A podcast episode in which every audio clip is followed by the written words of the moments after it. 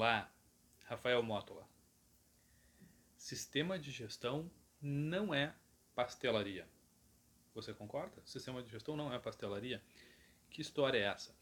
alguns anos atrás, aproximadamente cinco ou seis anos atrás, eu e o colega Paulo Hubert saindo de um projeto lá no interior do Ceará, antes de irmos para a pousada, nos perguntamos por que hoje não comer algo diferente, né? Vamos fazer aí um mini happy hour para comemorar o dia proveitoso no projeto. E assim fomos para a pastelaria da cidade, pequena, mas o único lugar ali é, para um happy hour rápido, né?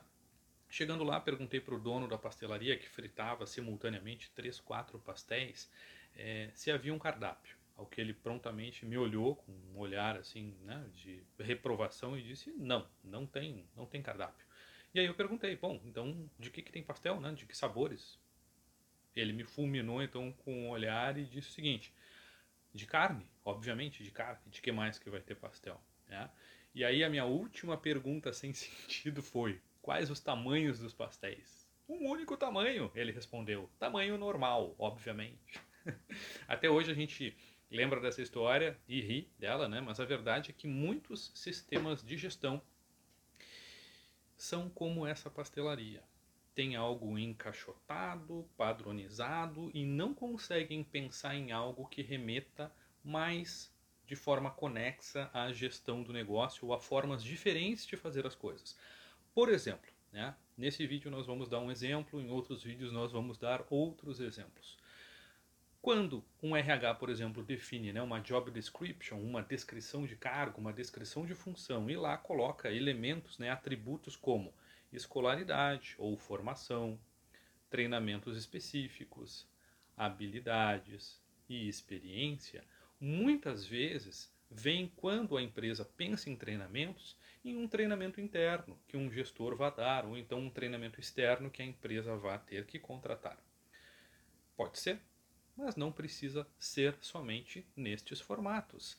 O autoestudo, pessoal, é algo muito válido. Lembram dos grupos de cumbuca do professor Falcone, lá da década de 80 e 90? Então, criar um tema, estabelecer um desafio para a sua equipe, fazer com que a equipe estude sobre aquele tema, sobre aquele desafio, pode ser um livro, um artigo, um tema, uma ferramenta de gestão, uma página de um livro, e fazer com que aquela, aquela, aquela equipe, todos os integrantes daquela equipe estejam aptos a apresentar no próximo encontro, dia tal, horário tal, vai criar um tremendo senso de responsabilidade, de busca do conhecimento na sua equipe.